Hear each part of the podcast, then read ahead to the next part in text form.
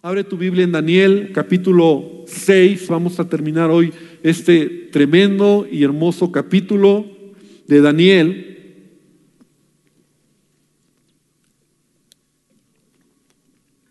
La última historia que nos muestra o que nos cuenta el libro de Daniel. Seis historias, los primeros seis capítulos son historias alrededor de Daniel, Nabucodonosor, Belsasar, eh, los amigos de Daniel. Hoy estamos hablando de Daniel otra vez y de otro rey que se llama Darío. Daniel vivió eh, eh, en el imperio babilónico, ¿verdad? Fue llevado cautivo, ahora experimentó la transición, ¿verdad? El, la conquista del imperio medo-persa sobre Babilonia. Y ahora, y ahora Daniel está en el gobierno del imperio medo-persa. Es impresionante cómo Daniel fue un hombre tan sabio, tan inteligente, tan prudente, que él gobernó, o vivió, o, más bien estuvo en lugares de gobierno de los imperios más poderosos de la historia, Babilonia y el imperio medo-persa. ¿no? Daniel era un hombre extraordinariamente inteligente, era un hombre eh, que conocía eh, me imagino todas las ciencias, ¿verdad? Idiomas, me imagino que él hablaba no solamente el hebreo, hablaba el caldeo, hablaba eh, los idiomas, todo lo que existía en estas, eh, en estas culturas, ¿verdad? Era un hombre sumamente eh, relevante, pero lo que estábamos viendo la semana pasada es que Daniel era un hombre íntegro, era un hombre responsable. Dice la palabra que los sátrapas, los, los gobernadores, intentaron quitar a Daniel porque era una piedra en el zapato. Acuérdate que él era tan íntegro en su vida que no iba a permitir la corrupción, no iba a permitir malas cuentas, no iba a permitir que esta gente robara, abusara, se aprovechara. Y entonces todo, todos los gobernadores, prácticamente todo el gobierno, el aparato de gobierno de Medopersia, eh, se ponen de acuerdo para matar a Daniel. Literalmente lo quieren hacer a un lado porque Daniel es íntegro. Y entonces le buscan en dónde lo pueden agarrar. Y tú sabes que posiciones de gobierno, ya lo hemos hablado, a mayor, a mayor nivel de entrar en este mundo en Babilonia, más peligroso es, ¿no? O sea, te metes en terrenos más altos de empresas, de dirección, de gobierno, eh, eh, eh, ves más clara la corrupción, ves más clara la tranza, el robo, la violencia, el abuso. Y, es algo que, a veces ni nos imaginamos. Y a lo mejor tú has conocido gente, amigos que te han platicado, ¿verdad? Que estudiaron en posiciones muy, muy relevantes y cómo eso es muy, muy triste. Porque es el espíritu de Babilonia. Porque Babilonia así es. Entonces Daniel tiene que estar en, posiciones de, de gobierno y es un hombre íntegro. No le encuentra nada. Ningún soborno, ningún aprovechamiento, ningún robo, nada que se colude con la gente. Y es un hombre responsable. Era puntual, llegaba temprano, hacía su trabajo. Eh, yo me imagino que todo lo que le pedían lo entregaba. Eh, eh, entonces no tienen de dónde, de dónde agarrarlo. Hablábamos entonces que un hijo de Dios tiene que ser así. Un cristiano que no vive en integridad, es un, cristiano que no vive con responsabilidad, ¿verdad? Si tú tienes tu empresa, tu trabajo, tu negocio, si tú trabajas para alguien, para una empresa o para un cristiano, tú deberías de ser responsable, tú deberías de hacer las cosas con excelencia, tú deberías de ser una persona que, que, que vive irreprensible, así lo dice la palabra de Dios, y leíamos Filipenses, donde dice Pablo, para que seáis irreprensibles y sencillos hijos de Dios sin mancha en medio de una generación maligna y perversa. Entonces, Daniel capítulo 6, vamos a avanzar al versículo 7. Entonces estos hombres, los sátrapas, los 120 gobernadores, dice el versículo 7, Daniel 6, 7, vamos a, empezar, a continuar, dice, todos, ve, ve, ve, ve el detalle, todos los gobernadores del reino, magistrados, sátrapas, príncipes y capitanes, o sea, todo el aparato de gobierno, van con Darío y le dicen, han acordado por consejo que que, promulgues un edicto real y lo confirmes. Que cualquiera que en el espacio de 30 días demande petición de cualquier dios u hombre fuera de ti, oh rey, sea echado en el foso de los leones. Ahora, oh rey, confirma el edicto y fírmalo para que no pueda ser revocado conforme a la ley de Media y de Persia, la cual no puede ser abrogada. Y firmó pues el rey Darío el edicto y la prohibición. Entonces, como no pueden agarrar a Daniel desde el aspecto de su vida íntegra, ellos saben que lo van a agarrar desde su comunión con Dios. Dice todo lo relacionado con su Dios y su ley. Entonces, hicieron firmar a Darío un edicto que nadie podía pedir algo a un Dios o a un hombre por 30 días que no fuera al rey Darío. Ese era el edicto. O sea, el edicto era eso. O sea, ahora, imagínate que, o sea, es difícil de creer cómo un hombre tan inteligente como Darío, porque yo creo que era un hombre inteligente, un rey inteligente, cae en semejante tontería. O sea, él está firmando un edicto donde nadie puede pedir nada a nadie que no sea a él. O sea, a ningún Dios, a ningún hombre, sino a él, por 30 días. Y yo me pregunto, ¿qué pasó en el corazón de Darío que lo convencieron para que firmara semejante tontería? Porque la pregunta sería, ¿quién puede cubrir las necesidades de todo un pueblo en cuanto a peticiones, en cuanto a necesidades.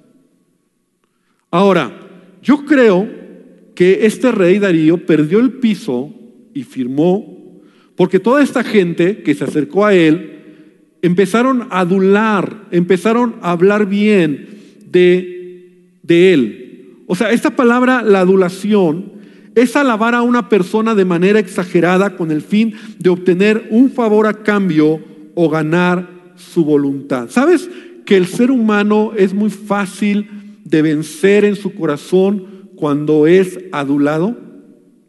O sea, cuando al, ser humano le empiezan a halagar, le empiezan a elogiar, le empiezan a hablar bonito. Eso es adular. O sea, el ser humano el corazón puede desviarse muy fácil, puede entregarse muy fácil cuando alguien te empieza a adular, a hablar bonito. Es que tú eres que tú eres el mejor. Es que no hay nadie mejor que tú. Es que wow, de verdad, la manera en que entonces el hombre fácil, muy fácil, el corazón del hombre se la cree. Se la cree muy fácil. Es como Mira, esto sucede en la vida real. Como la joven que cae en los brazos de un patán porque le hablan bonito.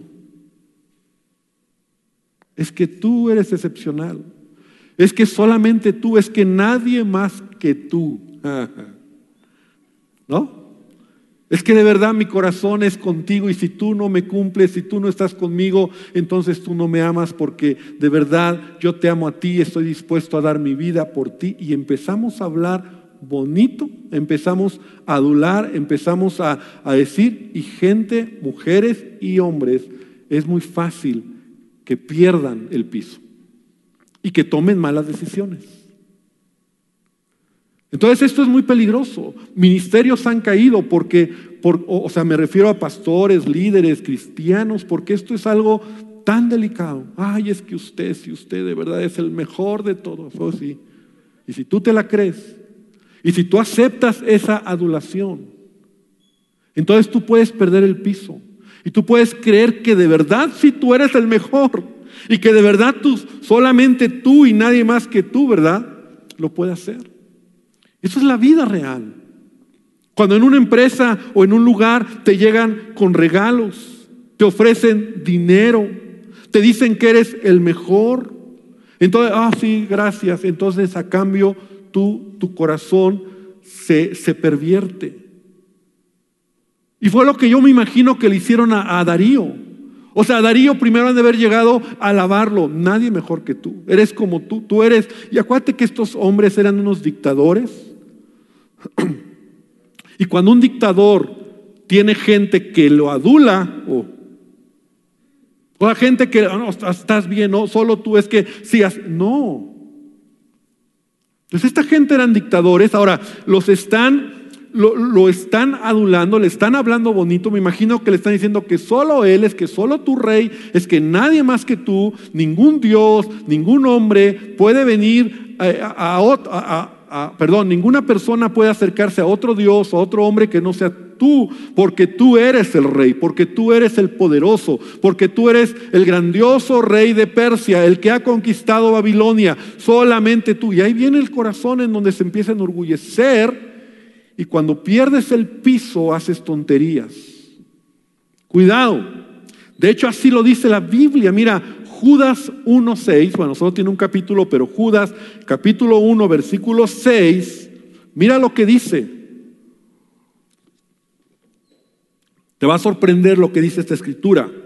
Hablando de, de los falsos, de los falsos maestros, de los, de los falsos eh, eh, eh, maestros o gente que está enseñando algo equivocado. Dice, estos son murmuradores, querellosos, que andan según sus propios deseos, cuya boca habla cosas infladas, adulando a las personas para sacar provecho. El que adula quiere un provecho a cambio.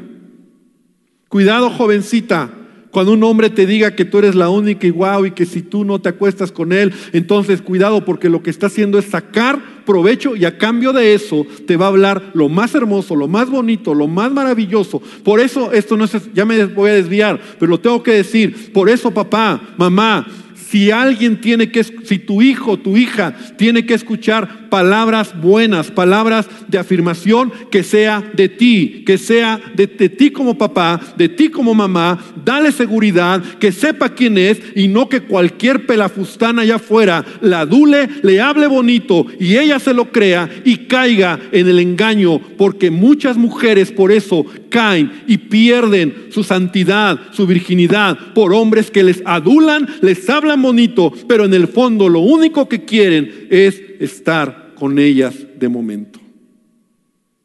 Amén. Da un aplauso al Señor. Y yo espero que lo recibas en tu vida, porque así es. Perdemos el piso. Cuando una chica es afirmada por papá, por mamá, ella no tiene que estar así, me dice, ya lo sé, ya sé que soy bonita, ya sé que soy especial, porque papá me lo dice. Amén. No tiene que estar. Ahora, claro que hay cosas que pueden hacer del corazón y está bien, pero cuidado con esto. Entonces Darío cayó en la, trampa del, del culto al ego. O sea, él firmó un edicto donde él dice, que no venga a pedirme algo a mí y lo pida a un Dios o lo pida a un hombre por 30 días, va a ir al, imagínate qué tontería, va a ir al foso de leones y lo vamos a matar eso no se iba a cumplir. Era un edicto para todo Persia. Era un edicto para las 120 provincias. Era un edicto, o sea, era algo raro, era algo raro, pero este rey lo hicieron caer en su trampa.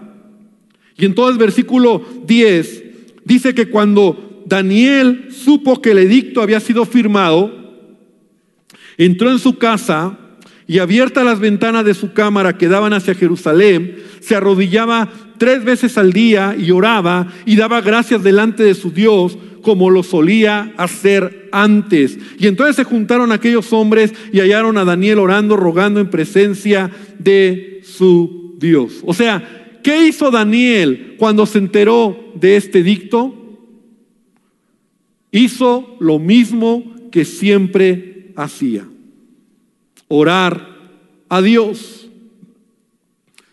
Querida iglesia, no perdamos de vista que esta no es una historia únicamente para contarla a los niños de generación en generación. Esta es una historia muy profunda y el trasfondo de esta historia, ¿verdad? Es el clímax de esta historia, lo que estamos leyendo, porque el trasfondo es la vida espiritual de Daniel.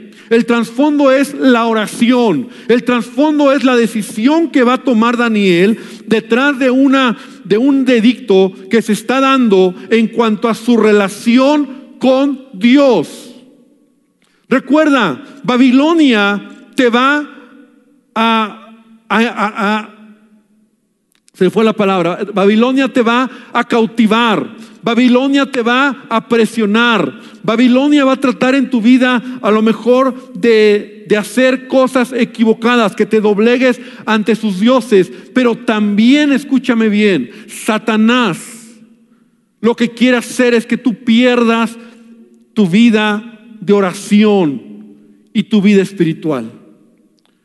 O sea, Satanás está como un león rugiente. Por eso lo dice así Pedro buscando a quien devorar. Ahora, en esta historia, para los sátrapas, solo era quitar a Daniel de en medio porque era molesto a sus intereses codiciosos y corruptos. Pero en el mundo espiritual, escúchame bien, en el mundo espiritual era destruir a un hombre que, se que levantaba su voz ante el trono de Dios tres veces al día por su nación, por Israel. Para los sátrapas solamente era echarlo a los leones, que fuera despedazado. Pero, ¿sabes?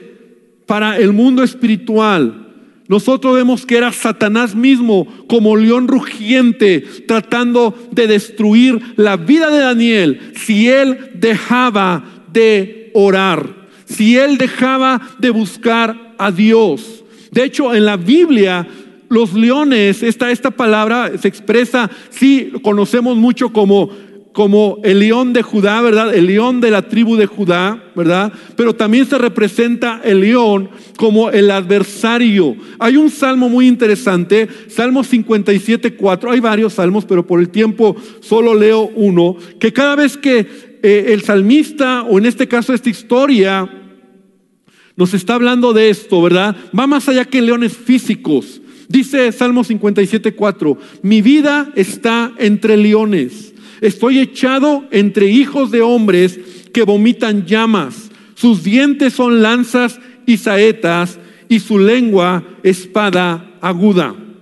El salmista está diciendo el momento de crisis, el momento de presión, el momento donde el hombre, ¿verdad?, trata de devorar su vida. Daniel está así. Y si Daniel hubiera obedecido al decreto del rey, a lo mejor se hubiera librado del foso de los leones, pero hubiera sido devorado por Satanás y sus huestes espirituales. O sea, la vida es una vida que tú vivimos en lo que vemos, en lo tangible, la vida natural, pero no olvidemos que nosotros también vivimos una vida espiritual. Y a veces estamos más ocupados o preocupados por lo tangible, pero recuerda que lo espiritual es más importante que lo tangible. Entonces, a veces nos preocupamos más por los peligros físicos, por las cosas tangibles.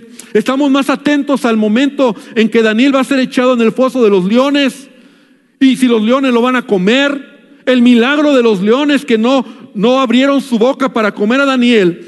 Pero no estamos viendo un milagro mayor.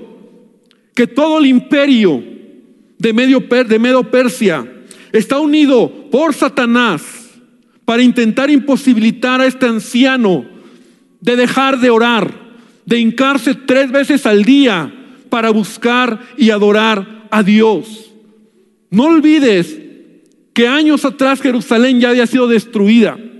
No olvides que Daniel ha sido exiliado de su pueblo, de su nación, del lugar donde a través de Salomón se dijo, cada vez que tú voltees a Jerusalén, cada vez que tú ores hacia Jerusalén, Dios te oirá. Y si fueres llevado cautivo y tú clamares, Dios te responderá. Daniel no está en Jerusalén, pero Daniel ha hecho en su casa, en su cuarto, su Jerusalén su monte de Sión, su lugar de oración, desde donde tres veces al día abre las ventanas, dirección a Jerusalén y ora pidiendo a Dios por él y por su nación. Es un anciano que está clamando a Dios, que tiene una comunión con Dios, que por más de 70 años, por más de 70 años, ha hecho de su cuarto un lugar de adoración a Dios. Ha traído Jerusalén a su casa. Y mientras este anciano está orando, hay un hilo de esperanza para las futuras generaciones. Mientras este anciano está clamando a Dios, hay una pequeña luz encendida que sigue alumbrando. No perdamos de vista que es la raíz, el clímax de la historia. En el momento en que esas ventanas se cerraran y Daniel dejara de orar, muchas cosas en el mundo espiritual se iban a colapsar. Satanás, el león rugiente, habría devorado al hombre que durante toda su vida entendió quién era y por qué estaba en la tierra. Ese es el punto de esta historia. Querida iglesia, hay algo muy sutil y destructivo en la vida de todo creyente y es dejar de orar. Cuando tú como cristiano has dejado tu comunión con Dios, estás dejando, has dejado que Satanás se destruya. La oración, hermano, es un recurso muy poderoso que Dios nos ha dado. No solamente oramos cuando tenemos problemas. Creo que en eso se ha convertido para muchos la oración. Solamente cuando tienen problemas. Solamente cuando hay dificultades. Oramos. Pero la oración es un arma muy poderosa para no ser devorados por los leones. Amén. La oración es la respiración del alma. Y cuando se nos acaba el aliento, morimos. Por eso Pablo en 1 Tesalonicenses dice, orad sin cesar. Porque la oración es el todo, escúchame bien, es el todo de un hijo de Dios. Y Daniel lo sabía. La falta de oración en un cristiano, en un creyente, en un hijo de Dios, trae infelicidad a su vida, trae amargura, trae resentimientos. Quien no ora, su vida espiritual se extingue poco a poco a poco, hasta que las ventanas de tu corazón se cierran y se corta la comunión con Dios. Y esto era lo que querían Satanás hacer en Daniel. Ya no nos vamos a meter tanto en lo que estos hombres querían. Ellos solamente querían quitarlo del camino porque era un estorbo para sus intereses egoístas. Pero la oración para un cristiano debería de convertirse o ser el todo de su vida. Orar a Dios, buscar a Dios, tener comunión con Dios, hablar con Dios. A veces nosotros creemos que esto es algo, bueno, pues si no oro no pasa nada. No, hermano, eso es lo que quiere hacer Babilonia. Babilonia quiere hacer eso.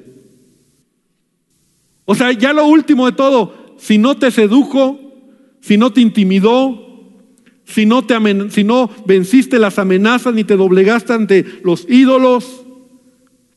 Ok, todo eso ya lo vimos. La última historia, la más importante ahora es Babilonia lo que quiere hacer es que dejes de buscar a Dios en oración.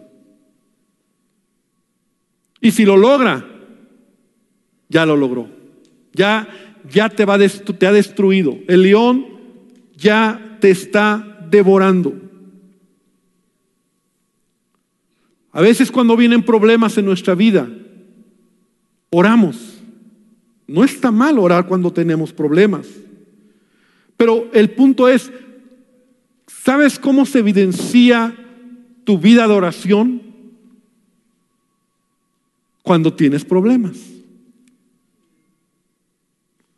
Porque te lo voy a decir de esta manera, el que no ora cuando tiene problemas, ora quejándose a Dios o reclamándole a Dios, no entiende lo que está pasando. Es como un golpe que te pega en la cabeza, te tumba y estás viendo pajaritos, no sabes qué onda, y oras por el problema, pero al mismo tiempo estás confundido, te quejas, te enojas, y si te va bien, permaneces, pero para muchos te alejas. Cuando tú tienes una vida de oración, una comunión con Dios, tú entiendes que los problemas no son exentos de tu vida. O sea, cuando viene el problema, sigues orando porque Dios tiene el control de todas las cosas.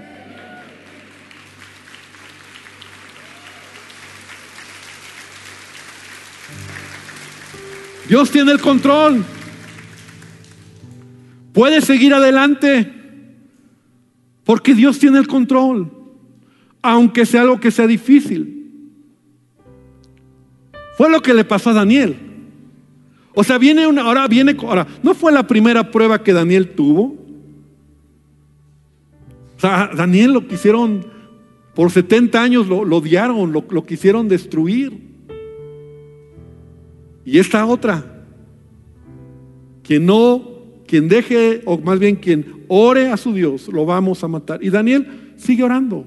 Daniel no viene a, Señor, ¿por qué a mí? Señor, mira, me quieres matar y ahora yo soy tan bueno y 70 años sirviendo de aquí que he estado y, tan íntegro que he sido, ah, porque así a veces, y tan íntegro que he sido y tan bueno que he sido y he llevado una familia tan recta y ¿por qué a mí me pasa? ¿Por qué no? Pero cuando tú tienes una relación con Dios, entiendes al Dios con el que tienes esa relación. Y sabes que su amor sobrepasa todo. Es más, cuando tú tienes intimidad con Dios, sabes que lo que estás pasando, cuando tú oras, cuando tú, cuando tú tienes comunión con Dios, alcanzas a, conocer, a entender que Dios está contigo en el dolor, que a Dios le duele tu dolor, que a Dios le pesa tu, tu, tiempo difícil, porque Él te ama. Pero es parte de la vida, es parte del pecado, del mundo en el que vivimos. Entonces Daniel, Daniel no se, no, no, no cambia. Daniel no, no viene a orar más o menos ante esta situación. Daniel sigue orando porque Daniel es un hombre de oración. Porque Daniel ora. Nada detuvo a Daniel para orar. Ahora, ¿qué nos impide orar? ¿Qué nos impide orar? ¿Y por qué es ahí donde viene Babilonia? Es que no tengo tiempo. Es que no tengo tiempo. Falta de tiempo. Daniel lo hacía tres veces al día.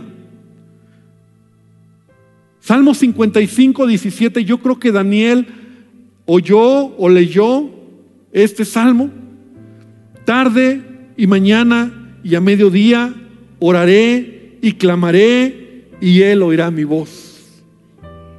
Me encanta.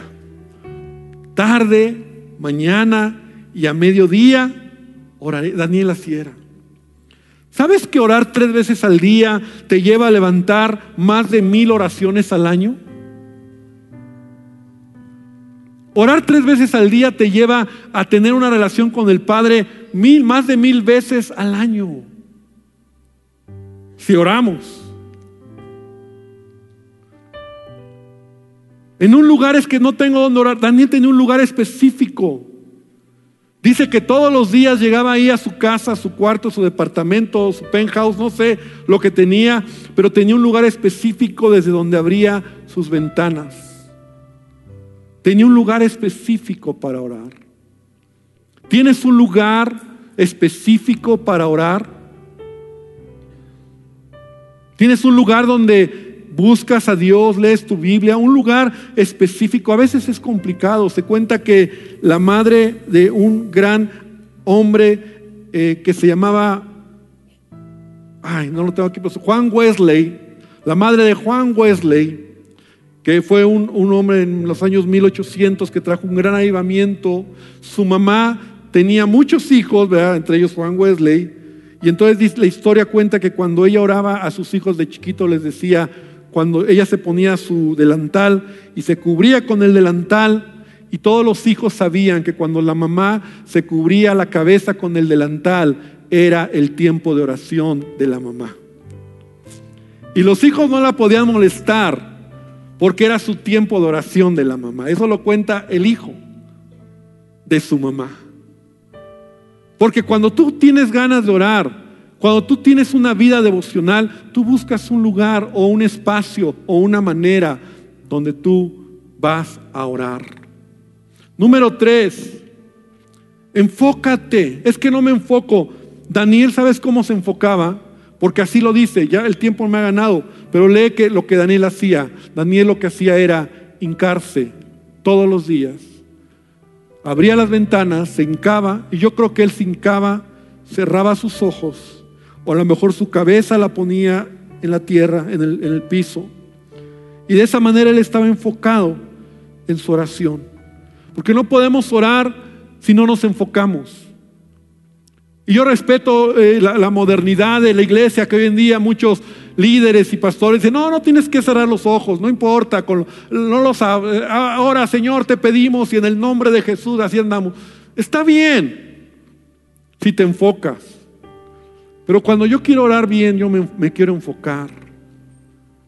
Y Daniel tenía una, una manera Daniel tenía un tiempo específico, tres veces al día, un lugar específico y la manera de enfocarte entonces era doblando sus rodillas.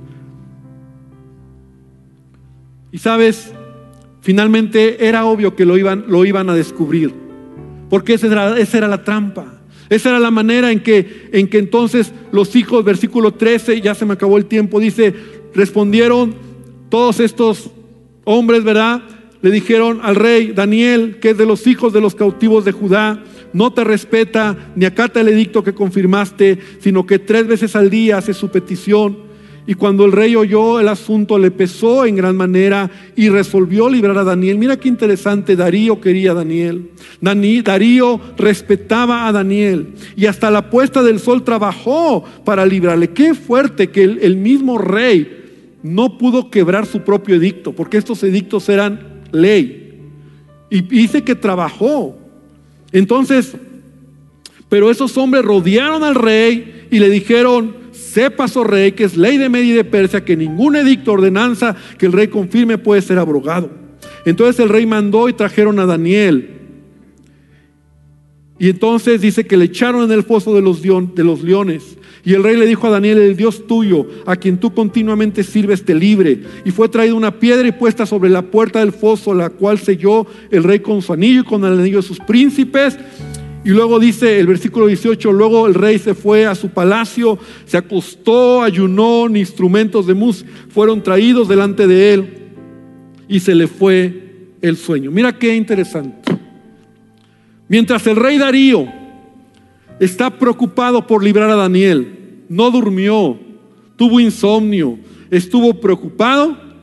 La Biblia no nos dice, pero yo estoy seguro que Daniel estaba tranquilo. Daniel estaba confiado. Daniel ya había vencido esa batalla en oración. Las batallas de la vida, amada iglesia, se vencen en oración.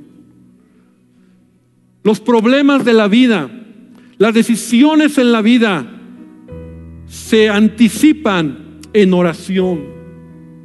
Cuando tú oras y viene el problema, tú puedes saber que Dios está contigo.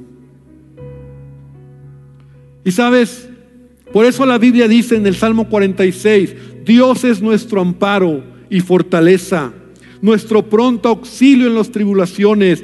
Por tanto, no temeremos aunque la tierra sea removida y se traspasen los montes al corazón del mar. Porque Daniel sabía eso. Yo imagino que Daniel lo meten al foso y Daniel, Daniel no sabe que Dios lo va a librar. Tal vez Daniel pensó igual que sus amigos, pues que Dios me libre y si no, pues tampoco voy a dejar de orar. Daniel no sabía pero cuando él entra ahí y estos leones están ahí. Dice la palabra que el ángel de Jehová, Dios envió a su ángel para cerrar la boca de los leones y guardar la vida de Daniel. La oración, quiero decir algo más sobre la oración. La oración no se usa cuando hay adversidad. La oración es parte de tu vida en la adversidad. ¿Sí me explico? La oración no debe de ser solo cuando tengo problemas. La oración debe de ser parte de mi vida en medio de los problemas. Daniel oraba y tiene un problema, está ahí y sigue buscando a Dios. ¿Te acuerdas de Pablo cuando lo golpearon? Cuando Pablo lo, lo azotaron y lo aventaron allá a un, a un este, a, la cárcel y, y ahí estaba a medianoche, ¿qué hacía? alababa al Señor, oraba al Señor. ¿Por qué? Porque Pablo no está orando por el problema. Pablo está orando, adorando, porque esa es la estilo de vida, la forma de vida de Pablo. Tú no oras o no deberías de orar solo cuando tienes el problema. Cuando tienes el problema, oras porque es parte de tu vida espiritual. Y Daniel tiene confianza. Ahora, escúchame bien, iglesia, porque esto es muy importante. A veces Dios te va a librar entrar al foso de los leones. O sea, ¿Dios pudo haber hecho algo para que Daniel ni siquiera entrara al foso de los leones? Claro que sí. Daniel a lo mejor esperaba eso. Señor, toca el corazón de Darío para que Darío cambie el edicto y no pase nada. Pero no fue así. Avanzó. Señor, a veces le pedimos algo, Señor, no quiero que pase eso, pero pasa. Por eso Dios deja de ser fiel. No, Dios es fiel. A veces Dios te va a librar de entrar en el foso de los leones. A veces vas a entrar al foso de los leones y ahí te va a guardar. O sea, ahí en el foso Dios te va a guardar. Pero a veces los leones te van a comer, pero tienes vida eterna. ¿Me explico? A veces los leones te van a comer, pero tienes vida eterna. ¿Cuántos cristianos, hermanos nuestros, fueron comidos por los leones? ¿Cuántos hermanos nuestros fueron sacrificados, muertos por causa del Evangelio. Cuando vives una vida espiritual, no importa cómo venga la respuesta, tu relación con Dios no depende de las circunstancias, depende de tu fe en Jesucristo. Da un aplauso a nuestro Dios.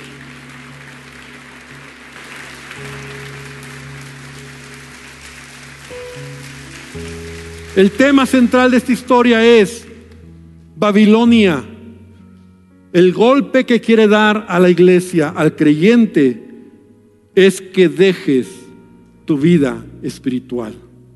Que dejes de orar, que dejes de leer la Biblia y cuando cierra las ventanas de tu corazón, Satanás, el león, te ha devorado, te ha destruido. Y cuando te das cuenta, estás tan lejos de Dios Has cometido tantas tonterías. Has hecho tantas cosas equivocadas. Porque todo empezó. Porque Satanás vino para quitarte el buen deseo, hábito de orar y de buscar a Dios. Finalmente Daniel sale de ahí y dice Daniel, mi Dios envió su ángel el cual cerró la boca de los leones para que no me hiciesen daño, porque ante él fui hallado inocente y aún delante de ti, oh rey, yo no he hecho nada malo. Este hombre, este anciano, porque ya era un hombre anciano, era un hombre que amaba a Dios con todo su corazón, que en la medida en que creció, maduró, pudo tener una vida espiritual en una sana y correcta relación con Dios. Por eso, amada iglesia, quiero que hoy terminemos orando. Y yo creo que todos tenemos que venir a Dios con el corazón en la mano y decirle, Señor, perdóname. ¿Lo quieres hacer conmigo? Y yo soy el primero que quiero venir contigo a decirle a Dios, perdóname, porque he descuidado en ocasiones mi vida espiritual. Porque no se trata de caminar en el, a ver cómo me va, tengo que entender esta verdad. A lo mejor tú has pasado todas las pruebas que yo he hablado. A lo mejor la prueba de que te cautive Babilonia ya no te cautiva Babilonia. Ya no me importa ir a un antro, una fiesta, una cerveza, droga. Eso ya pasó. No me voy a postrar ante sus ídolos. No me voy a dejar que si se burlan de mí, se han burlado de mí desde la secundaria y la prepa y la universidad, en el trabajo, y se siguen todavía burlando de mí. Eso ya pasó. Pero ¿qué tal esta prueba? Dejar de orar, dejar de buscar a Dios y creer que todo está bien. Señor, esta mañana te damos gracias por tu amor. Tú nos amas. Dile al Señor esta mañana, perdóname. Perdónanos, Señor porque a lo mejor en, el camino, Dios, hemos, hemos dejado de, de buscarte, de orar. Cierra tus ojos. Escucha este canto.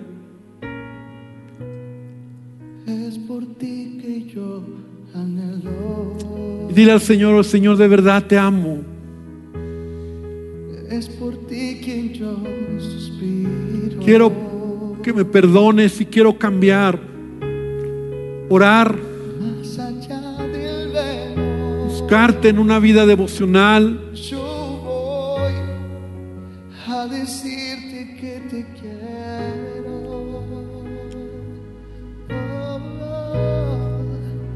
Oh, atrae mi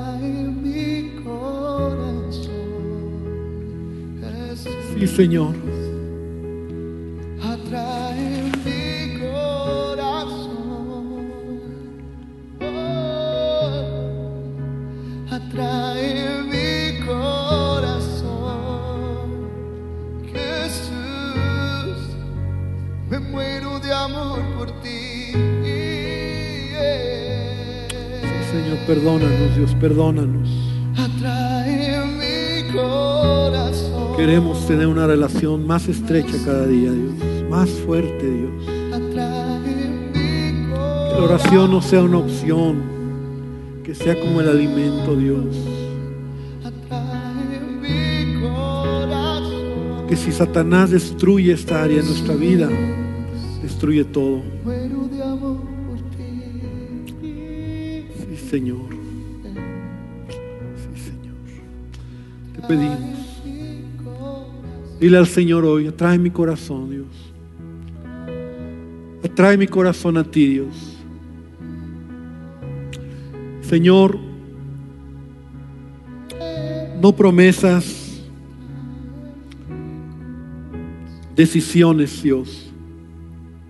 El éxito de Daniel fue su vida de oración. Un hombre íntegro, un hombre que tuvo una clara identidad, un hombre que en medio de un imperio totalmente idólatra, corrupto, de hecho en la Biblia cuando se habla de la gran ramera es la Babilonia. No puede haber mayor manera de, de, de escenificar, de, de explicar lo que es este mundo cuando se simboliza como la gran Babilonia.